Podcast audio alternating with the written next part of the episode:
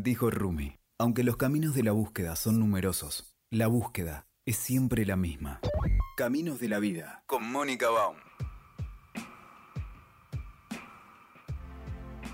¿Cómo estás, Germán? Yo estoy muy bien. Excelente. Estamos hoy conversando eh, con Germán Baumgratz. Él es sacerdote católico y me parece un desafío interesante conversar con él en este espacio donde mm, buscamos hablar de caminos interiores, ¿no? de, búsquedas y opciones que, que toma la gente para crecer, y me parece interesante porque para mí es un desafío muy grande hablar de la religión y más de la religión católica, que también fue la mía siempre. Así que mm, me parece que vamos a tener un excelente rato. ¿Qué te parece? Muy bueno, muy bueno. Contanos un poquito, Germán, eh, cuántos años tenés, de dónde venís y dónde vivís, así te van conociendo. Pues yo nací en Misiones, Argentina en el 1946. Me crié en una familia grande, somos 16 hermanos, y desde muy pequeño, muy niño, yo sentía que donde yo estaba no, es, no era lo mío. Muy pequeño, yo aprendí, agradezco mucho a la vida y a Dios lo que he aprendido en mi casa, porque eso ha sido definitivo para mi camino, para mi existencia, porque en la realidad campesina uno aprende muchísimo. Bueno, terminé la primaria en la escuela del Puerto Rico. Puerto Rico Misiones, no es Puerto Rico de Centroamérica, siempre tenemos que aclarar, claro, la gente cree que... Sí. Terminé la primaria y siempre había la inquietud de irme lejos. Mira. Lejos. Quería ir al África como misionero. Entré al seminario en la ciudad de Pilar, Buenos Aires, hice el bachillerato. Luego pasé dos años a Córdoba para hacer el noviciado en la congregación de los misioneros del Verbo Divino. Y de ahí me pasé a Buenos Aires hace tres años de ¿eh? filosofía. Bueno, pero dentro de Germán estaba ese gusanito que no quedaba quieto. Irme, irme, irme. Pero descubrí que por misioneros que llegaban del África que contaban que allá había que aprender lenguas nativas varias para trabajar en un solo espacio, una parroquia.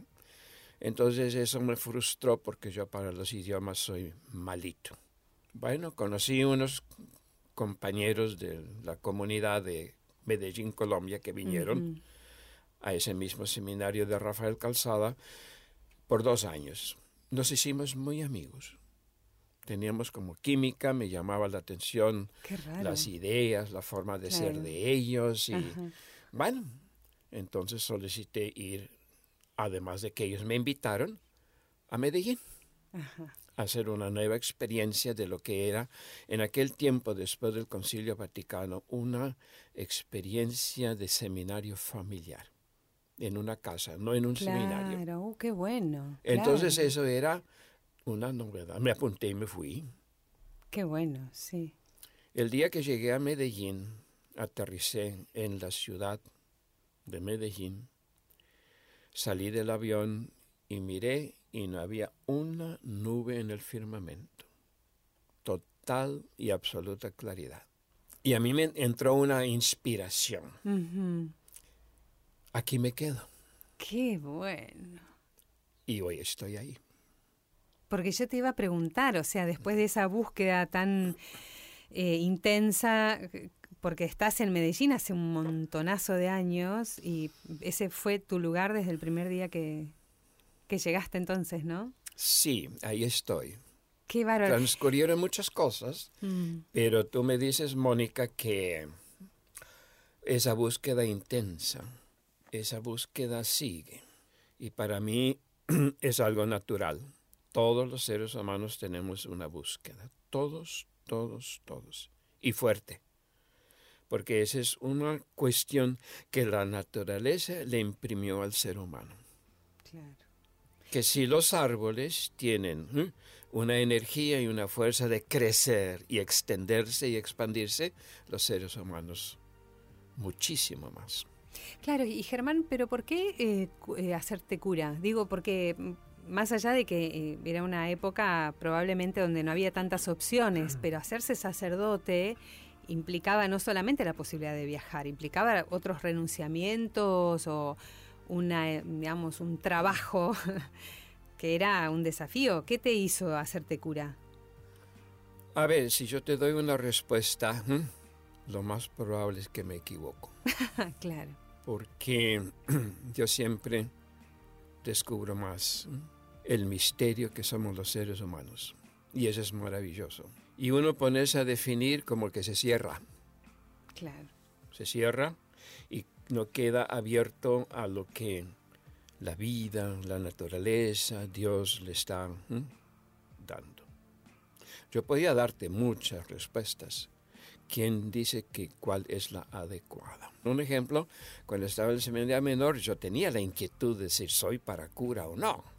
Claro. Y el director espiritual me dijo, vea, mientras no te aparezca un ángel y te diga que tú no eres para eso, sigue.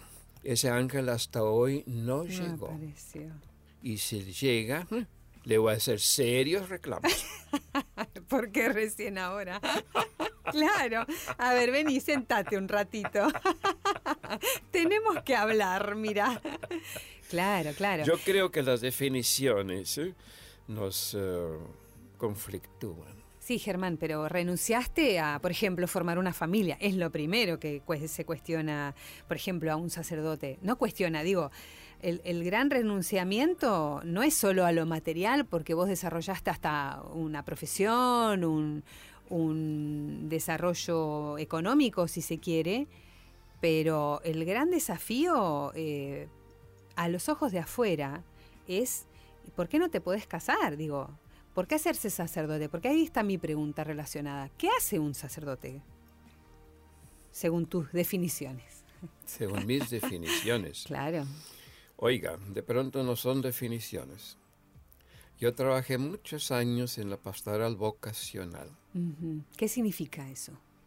Que la gente descubra si tiene vocación o no. Para ser médico, para ser sacerdote, etcétera, etcétera. Y yo creo que es un discurso al cual debe anteceder otro discurso para los seres humanos. Porque hoy se confunde, mm. tradicionalmente más, se confunde entre profesión y vocación. Y ese es un problema. ¿Cuál es la diferencia? La diferencia es que la vocación es una sola para todos los seres humanos. Una, solo una. No hay dos, ni siquiera dos. Hay solo una vocación que es la vocación del amor. Porque esa es la razón de existir nosotros. Explícame eso, porque yo lo escucho mucho, Germán. Sí, pero antes te voy a decir, Mónica, que la profesión es distinta. La vocación es como decir la caja de herramientas para vivir la vocación. Claro. La profesión, repito, es una caja de herramientas para vivir la vocación. Y la vocación es la vocación del amor. Entonces yo tengo, yo tengo hoy conciencia de que A mí me dicen, oiga, es que tengo vocación. Claro que sí. Por suerte tenemos todos entonces. Todos, absolutamente todos tenemos vocación de amor. Y mientras amamos, ay, ¿qué es eso? ¿A tener un hijo? Uf, Dios mío, no. Casarse, no. Ser médico, no. Son otras herramientas más todo eso. Son la vocación del amor, es la experiencia que el ser humano debe de buscar para realizarse como persona y colaborar o compartir, mejor dicho, con los demás el amor. ¿Y qué es eso? Decir buenos días. ¿Qué es eso? Hombre, hacer bien mi trabajo. ¿Qué es eso? Ah, hombre, respetar entonces ahí vamos a descubrir que hay una vocación humana primeramente, que es una respuesta a estas necesidades básicas humanas que tengo yo como ser humano. Y cuando no satisfago eso, entonces voy a ser muy mal cura. Y voy a ser muy mal esposo. O voy a ser muy mal profesor o político, lo que, lo que quiera. Entonces, yo creo que eso es lo humano primeramente. Porque cuando yo tuve la oportunidad, después de siete años de ser ordenado, estudiar valores humanos y teología espiritual, mi vida tomó otras eh, dimensiones, otras perspectivas, porque yo entendí que lo humano es lo primero y lo básico. Y yo me acuerdo muy bien, cuando tenía mis 17 años más o menos, yo leí unos dos libros de un arzobispo de Estados Unidos que se llama Fulton Sheen. Ah, Fulton Sheen es un genio, sí, sí. Leí dos libritos, lo leí como cinco o seis veces. Uno era lo humano de lo divino y el otro lo divino de lo humano. Bueno, finalmente apareció Dios acá, porque yo lo que te estoy preguntando, digamos, digo, lo que estoy viendo es, se supone que el sacerdote tiene algo que ver con la administración de lo divino, con la administración de Dios, es el representante de Dios en la tierra del Papa para abajo. Y todo este discurso que venimos recibiendo, sobre todo los cristianos, digo porque yo no conozco tanto otras religiones sobre todo, sé que muchas religiones tienen esta cosa de administrar el poder de Dios sobre, sobre, y lo recalco, las personas, ¿no? Y eh, eso es lo que a mí, para mí, entra en crisis, eh, en lo personal y, en la sociedad también. ¿Qué, qué, cómo encaja en todo este cuadro que vos acabas de plantearnos un Dios todopoderoso? Mm, primeramente, Dios no se aparece. ¡Wow! ¡Qué decepción para muchos! Es que no se aparece. Él está presente. ¿Está presente? Porque si yo digo se aparece, voy a estar pendiente. ¿Dónde se aparece? ¿Mm? ¿Alguna aparición? ¿Dónde, dónde, dónde se aparece? Es que no se aparece. Él está presente permanentemente y es fiel. Por ejemplo, cuando yo estaba en la barriga de mi mamá, Él estuvo ahí fabricándome, creándome, cédula por cédula. Y eso lo encontramos en el Salmo 139. Dios ¿eh? me pensó antes de la creación del mundo en el seno materno me formó. Y en el seno materno me consagró él personalmente. Él no mandó a un ángel que ah, aquí voy a hacer a Germán, él para mí va a ser cura, y entonces a eso va a ser una gente, va a ser esto y el otro. Ah, ah, él personalmente allá estuvo, porque mi mamá es templo del Espíritu Santo, como tú y yo y cualquier ser humano como la señora que encontramos ayer que me regaló dos gorras. ¿Viste? Qué locura. Dios está presente. maravilloso. Ahora, Germán, esto de, personalizar al Dios también nos pone en ese lugar eh, que es muy de la religión católica, al menos insisto que, que es la que yo conozco, de poner a un Dios que tan personalizado que da y que quita y ahí nos pone en un lugar culposo de estar todo el tiempo pidiéndole y cuanto más rosarios acumulados tengo, entiendo que tengo más crédito con Dios y se arma un círculo vicioso que es muy perverso. Sí. ¿Qué hacemos con eso? Yo creo mm, que Dios a nosotros nos creó libres. Y esa es para mí la frase de mis tarjetas de presentación personal somos eh, libres por naturaleza. Eres libre por naturaleza. Conquista la libertad. Si somos imágenes y semejanza de Dios y somos libres, dedujo que Dios es libre. Claro. Y si Él es libre y me creó libre, no se va a entrometer en mi vida porque es que ¿eh? pequé o porque es que comulgué o porque es que... Ni le importa. Sí. No, él se mantiene. Él importa, pero con presencia, que es una cosa muy distinta. Que intervenir en la vida de la gente. ¿Y qué es el pecado entonces? Porque ahí es un lugar primordial en ese Dios que yo da no tengo todo resuelto, pero tengo grandes preguntas. ¿Quién se inventó el pecado? ¿Quién se inventó la condenación? Ay, qué horror. ¿Quién se inventó el infierno? Pero tengo una convicción muy profunda dentro de mí que esas tres cosas no las inventó Dios. Yo creo que necesitamos estar abiertos a que nosotros, hombre, descubramos esa presencia divina en lo humano. Pero hay una bronca. ¿Cuál es la bronca? Las raíces de un árbol sostienen el árbol. ¿Estamos? Y la fundamentación de un edificio sostiene el edificio. Y cuanto más alto es, más profundo tiene que ser. a nadie, a nadie se le ocurre poner el fundamento sobre la azotea. Claro, sí, sí. Y en la religión hacemos al revés. Claro, te iba a pedir que Buscamos me la gente que sean santos y vocación Claro. de santos y santos. Y... No, seamos humanos, porque eso es la base. Porque cuando yo soy humano, ahí tarde o temprano se va a dar la espiritualidad. Y pongo un ejemplo muy claro, muy concreto. El las raíces del árbol sostiene el árbol. Con la persona de Jesús pasa eso. Jesús vivía. La vida de la gente, no, no- no raramente, sino naturalmente. Nosotros hemos aprendido que es un ser raro, como podríamos decir en términos hoy extraterrestres. Sí, porque aparte lo hacen re buen mozo, más alto que todo, siempre bien peinado. Y no hay ninguna imagen, todas esas son imaginaciones piadosas o, diciéndolo más duramente, beatas. Pero ese Jesús humano hacía cosas humanas.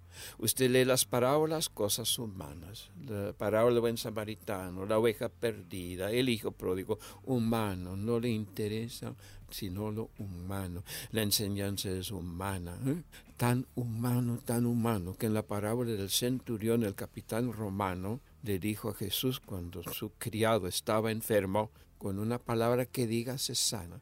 Y esa oración pagana, Mónica, la oramos o rezamos todas las veces que celebramos la Eucaristía. Se introdujo, para decirlo de otra manera, eh, una oración pagana en lo más grande que decimos nosotros los católicos en la Eucaristía, que es el culmen y la fuente de la vida cristiana.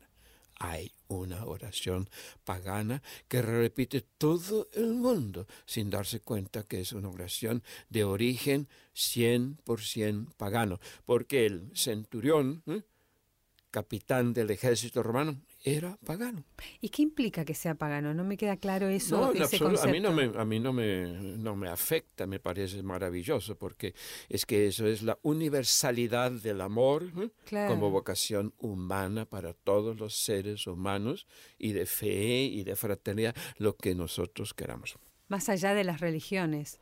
Ahora, eh, hay una, una gran crítica eh, hacia las religiones también. Digo, ¿qué, qué pasó con la Iglesia Católica? Que, que está como, eh, yo creo que no está pudiendo responder. Eh, a ver, la gente sigue depositando eh, afuera, incluso en el- los ejercicios piadosos del servicio al otro, una huida de sí mismo, de adentro suyo. O sea, deposita en ritos, en estructuras, en, en dogmas, en lugares cómodos, para no decir lugares comunes, un desafío que no resuelve adentro suyo. ¿Qué hacemos ahí? ¿Qué hacemos? Mm, Pues es una interesante pregunta. Yo pienso que las religiones tendrían que volverse humanas. Pero lo que pasa es que las religiones están queriendo responder ¿eh? a esa búsqueda tan intensa que expliqué ahora sobre lo que es la vocación. Todos los seres humanos tienen una búsqueda Sí. igual para comer. claro. ¿Quién no sale a buscar la comida? Porque del cielo no le cae. No, eso está claro. ¿Sí? Sí, sí, sí. ¿Quién sí. no busca agua? Continuamente estamos en esa necesidad natural de búsqueda. ¿Quién no busca afecto y cariño? Todos, absolutamente todos. Entonces yo creo que hay unos denominadores comunes, si me permite. Por Sí. ejemplo, la alegría. La alegría no está en los libros, ni está en las caras de la gente, ni en lo que uno tiene. Para mí la alegría es un patrimonio universal de la humanidad Sí, claro. no del planeta Tierra. Nosotros estamos acostumbrados que patrimonios de la humanidad son unas piedras de, Las cataratas del, del Iguazú. por ejemplo, o las piedras de, de las torres de indígenas de México, Sí, sí, etcétera, etcétera. ¿eh? Es- es- Eso está bien, eso se valora y tiene su importancia, pero el patrimonio de la humanidad son los valores humanos. Entonces, el de la alegría es una sola alegría. No hay alegría como de Dios, otra alegría de los ángeles, otra alegría de la Virgen María, no hay otra alegría de mi abuelita, no hay otra alegría de un niño que me sonríe. Toda es la misma alegría. Hay una sola alegría, como hay un solo Dios. Y hay una sola búsqueda. Pero como somos tan diferentes, gracias a Dios que nos da una riqueza enorme, la alegría se expresa esa una sola en billones y trillones y todo lo que usted quiera de números ¿eh? en formas diferentes. Eso es un patrimonio universal. Entonces, la, la, gente, hombre, la religión es como dar una respuesta de alguna manera. Pero, uy, y eso se hace un negocio. Y eso es la inconsciencia, no tanto de la religión, sino de lo que estoy explicando de lo natural que necesitan los seres humanos. Porque no solamente la religión explota, eh, toda la corrupción hace lo mismo en el mundo. Estamos, estamos la política hace lo mismo. las eh, dependencias, las drogas, digo, sí, obvio, claro. La guerrilla en el mundo hace lo mismo. De todas formas, Germán, la iglesia se arroga una representación que no se arrogan otros poderes. Vamos a decir también eso. A ver, un político puede arrogarse la capacidad de armar y desarmar eh, una estructura social, pero lo hace en nombre de sus ambiciones.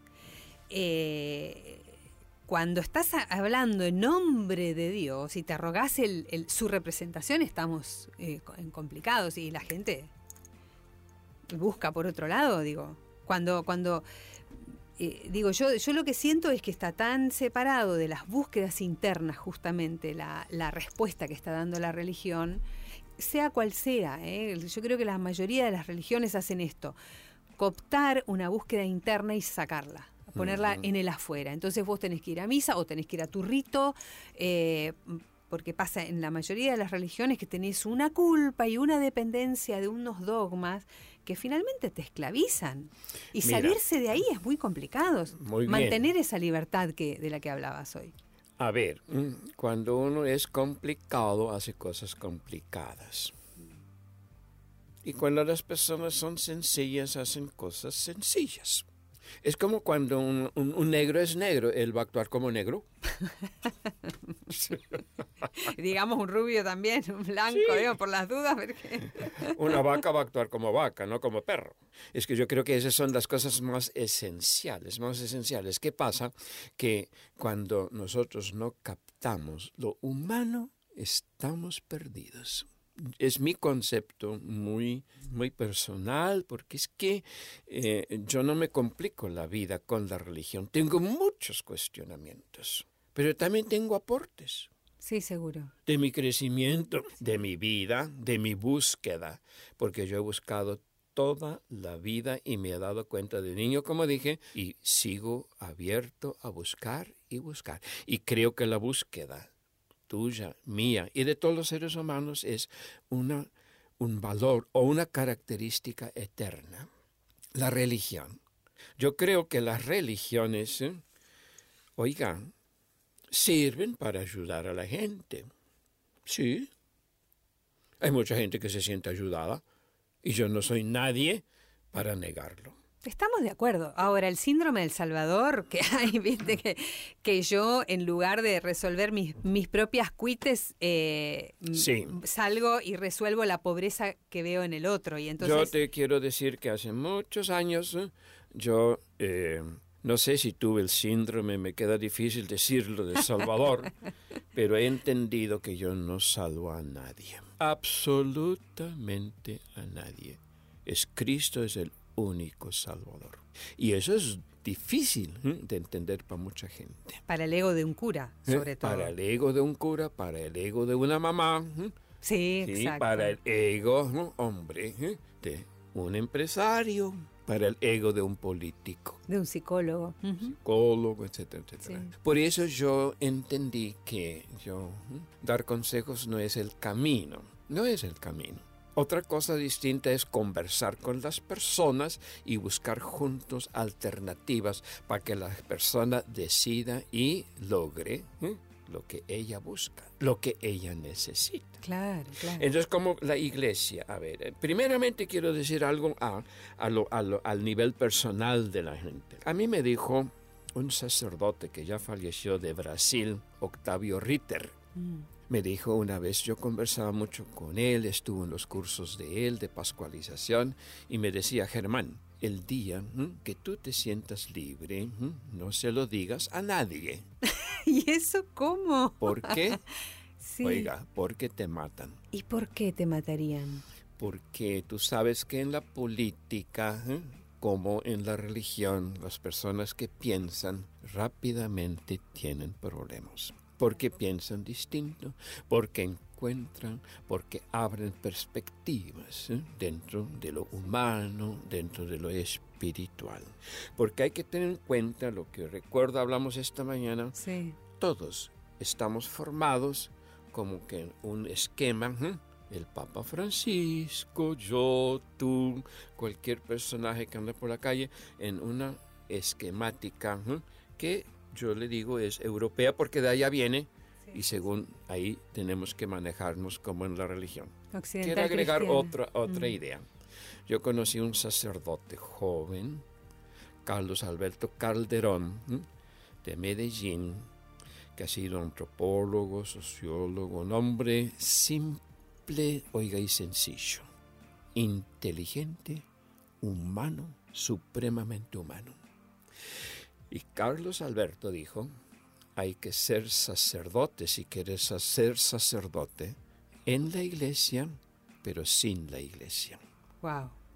Entonces, nosotros eh, tenemos una realidad y la tienen todas las religiones. Y yo me pregunto y digo, ¿eh? esa realidad religiosa creo que puede ser una excelente herramienta para vivir la vocación del amor y compartir a ese Jesús que es amor, que es vida, que es puerta, que es descanso. Porque ahí está la simplicidad. ¿Cómo es que Jesús se identifica con una puerta? Es que soy una puerta. Siendo Dios, no es que yo soy una puerta. ¿eh? Es que yo soy una puerta. Germán, y otro tema que es em, que no puedo evitar llevarte ahí para conocer tu, tu opinión, tu abordaje. ¿Por qué la sexualidad es un problema tan gigante para las iglesias y las religiones? ¿Qué las relaciones prematrimoniales? ¿Qué el control de natalidad? ¿Qué estas perversiones que surgen eh, a raíz de la, de la sexualidad, digamos, mal encausada? ¿Qué, eh, que es un problema la sexualidad para las religiones? ¿Qué pasa? ¿Te puedo hacer claro? Por supuesto, es lo mínimo, mira, que te pido. Con las palabras entendibles. Sí. Mira, hay mucha gente que piensa que Dios, eh, hombre, cuando creó las plantas, las vacas y todo lo demás, entonces dijo de palabra. Dijo y se hizo esto. Claro, es lo que Cuando dicen. fabricó al ser humano se puso a trabajar con las manos. Hizo un muñeco. ¡Ay! Le insufló un alma. Pero cuando estaba haciendo el muñeco, la gente piensa que cuando le hizo los genitales, ¿eh? entonces miró para otro lado para no tener malos pensamientos. Buenísimo. ¿Sí? Claro. Es la concepción que hay, Sí, sí, sí, por eso. que viene muy antigua. Pero ¿sabes qué pienso yo? Sí, que cuando Dios hizo los órganos genitales dijo, "Ah, esto lo voy a hacer con todas las ganas, lo mejor, lo más bello, porque por aquí yo voy a transmitir la vida. claro, sí. ¿Eh? Ahí quedó Dios. en- Entonces, ¿qué es lo que Sí. pasa? Nosotros tenemos la concepción mental, creencias y un mundo de cosas que la gente ni sabe de dónde vienen. Exacto. Y funciona según esos esquemas, esas creencias. Ujú. Pero ahí quiero conectar con Jesús. Jesús lo primero que hizo, o mejor dicho, lo primero que dijo era, cambien su forma de pensar. Entonces la gran pregunta mía es, oiga, ¿cómo hacemos que la gente cambie su forma de pensar? No solo en la religión, sino en Por ejemplo, en la justicia. Claro, claro. Por ejemplo, eh, En, el respeto a la gente. Por ejemplo, sobre el aseo de las calles. Claro. Usted se imagina hoy el trabajo que necesitamos hacer en el mundo entero para que la gente aprenda a reciclar. Sí, es terrible. estamos estamos eh, al borde de, un problema grande. Y con el avance de la Si la humanidad no se choca un muro o se cae a un hueco, vamos a estar de buenas. Pero ahí está la pregunta. Entonces la cuestión no es un, de la humanidad, no es un problema de religión, no es un problema de de política, ni es un problema de mm, droga. No, el problema de la humanidad es un problema humano, porque todos somos humanos y tenemos una interconexión natural espectacular, por naturaleza, y no tenemos conciencia de esa realidad. Y cuando se tiene conciencia, realidad se tiene conciencia de la vida, de Dios, del amor, de la libertad, de, de, la ternura, del afecto, del cariño, de todo lo que nosotros necesitamos. Entonces, ¿eh? cuando somos humanos, ¿eh? oiga, ahí se da una chispa de lo divino, de lo espiritual. Porque cuando yo miro la vida de Jesús, era tan humano, tan humano, pero tan humano, la gente decía, vea, es que eso no, es que Él es divino porque no puede ser. Claro. O sea que ahí saltaba la chispa, dar un paso hacia la realización, la plenitud de los seres humanos. Y el tema de la mujer, Germán, porque no te puedo evitar preguntar eso también, porque en, nuevamente aclaro que la religión que yo conozco más es la católica, pero entiendo que en muchas religiones el protagonismo de la mujer también está muy... Eh, Bajoñado. ¿Cómo? Bajoneado. Bajoneado, em, ninguneado. Y, mm. y, te digo que, siendo que en otros ámbitos de la sociedad, del desarrollo de las sociedades, las mujeres han podido crecer en un desarrollo como profesional, incluso en el respeto. En Argentina hay, hay una hay una, una movida, como le decimos nosotros, muy, muy fuerte por, por em, recuperar o, conquistar un espacio de respeto hacia la mujer en el ámbito del trato, del respeto sexual y todo. Ahora, en las religiones hay una deuda muy fuerte, ¿no? Con un liderazgo que puede desarrollarlo la mujer y no se le es permitido. ¿Qué, qué hacemos ahí? A ver, eh, ¿qué hacemos? Yo creo que hay que buscar con audacia muchas veces. Y eh, yo creo que lo que le guía a la gente en distintas áreas de la vida humana, de la existencia de la humanidad, son las creencias, los paradigmas que nos vienen pues de mucho atrás. O sea que aquí hay una tarea muy grande de poder eh, trabajar. Entonces, hombre, la mujer, eh, eh, es que por eso te digo, son, son, esquemas, son concepciones. Eh. El hombre fue creado a imagen y semejanza de Dios. En un mundo machista, la mujer no. Claro, no, hay un chiste igual, Germán. Entonces, entonces es eso. Pero cuando yo pongo, por ejemplo, en mi vida, la experiencia con mi mamá, uh, ahí hay unas realidades y unas enseñanzas de lo humano, de la fe, de la dignidad, de lo que tú quieras. Pero esa es mi experiencia. Yo valoro a, la Madre Teresa Calcuta, pero ella no fue mi mamá. Claro. ¿Sí?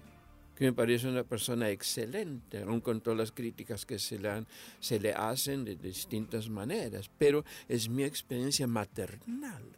Pero de ahí se va a lo que es Dios. Es que Dios, eh, Dios es, eh, es, es, es, hombre, es varón, es papá. Sí. Pero madre no. El papá Juan Pablo I tuvo una expresión que yo creo que le, le, dio mucho lío, mucho problema. Él dijo que Dios es más madre que padre.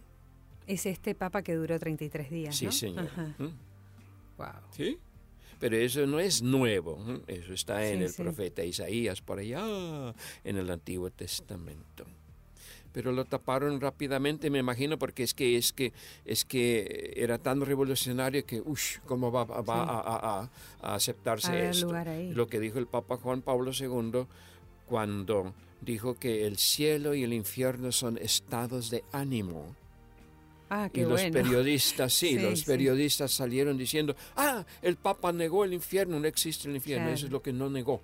Exacto. Él dijo que son estados de ánimo, quiere decir que yo decido mi infierno, yo decido mi cielo. Exacto. Entonces, mira, hay, hay, hay eh, eh, opciones, hay, eh, ¿cómo se llama? Eh, posibilidades para cambiar los paradigmas, las creencias en, en todas las realidades. ¿Hay opción todavía para un joven que quiera, una joven, no solamente un joven, lo digo en un sentido Sí. amplio, para mm, encontrar en la iglesia un campo donde pueda realizarse? Y hago énfasis en las mujeres, porque yo también creo que un cura tiene más posibilidades de, de desarrollo eh, que, que una monja.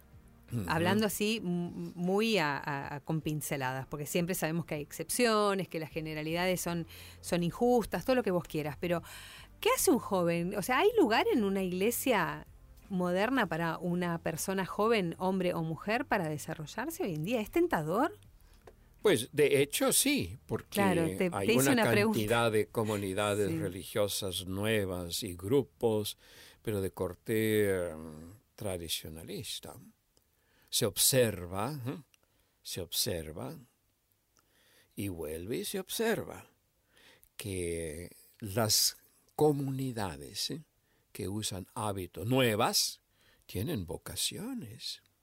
¿eh? Entonces, eh, bueno, eh, uno tiene que pensar y respetar el trasfondo de una historia religiosa, humana, que es lo que hay. Pero cuando nosotros vivimos, miramos el mundo de la juventud, ¡ah! hay unas posibilidades y unas opciones Sí, sí, yo también creo. Soy súper positiva. Impresionante. Cómo los Mm. jóvenes tienen una habilidad para el, in- el- el- ¿cómo se llama? Emprendimiento con los medios modernos de la tecnología. Sí. Y hacen unas cosas que, ah, wow, es un muchacho. Voy a poner un ejemplo. Yo entrevistaba a los muchachos del, del colegio para prepararse a la confirmación.